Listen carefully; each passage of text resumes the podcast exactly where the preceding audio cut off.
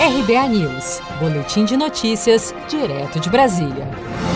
O ministro da Economia, Paulo Guedes, afirmou após reunião com o presidente Bolsonaro nesta segunda-feira que ele e o presidente possuem uma relação de confiança.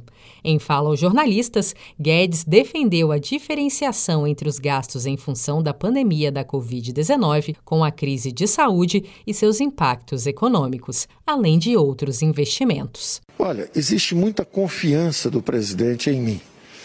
E existe muita confiança minha no presidente. Nós estamos, é, nos conhecemos há dois anos atrás, não é? porque tem um ano e meio de governo, dois anos e meio atrás. Nos conhecemos um ano antes da eleição. Estamos há dois anos e meio é, convivendo. Eu não tive é, ainda nenhum ato é, de que me é, indicasse é, que me sugerisse que eu não devesse confiar no presidente. Existe uma coisa chamada despesas transitórias.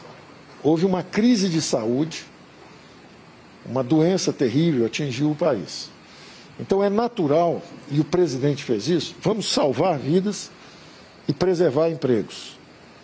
Então gastamos extraordinariamente esse ano. Gastamos bastante esse ano. Então é natural que muitos ministros virem e digam o seguinte: é, se gastamos 700, pode gastar 720, pode gastar 730. Se gastar 800, pode gastar 820. Pode sempre gastar mais um pouco.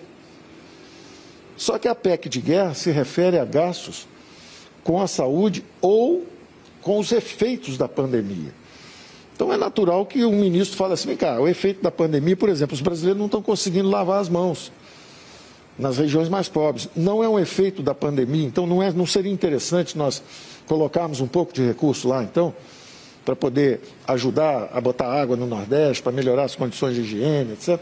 É natural que o ministro queira avançar naqueles recursos. E é natural que o outro ministro, no caso eu, avise e alerte: olha, não podemos furar o teto. Guedes salientou algumas vezes durante a entrevista que é importante realizar investimentos em infraestrutura na região Nordeste, mas esses recursos têm que vir de algum lugar. Questionado sobre suas críticas a membros do governo que querem romper o limite de gastos, Guedes disse que estava especulando e não tratando de colegas em específico e concluiu: abre aspas, eu disse que se tiver alguém querendo furar o teto, vai ser ruim para o presidente. Fecha aspas.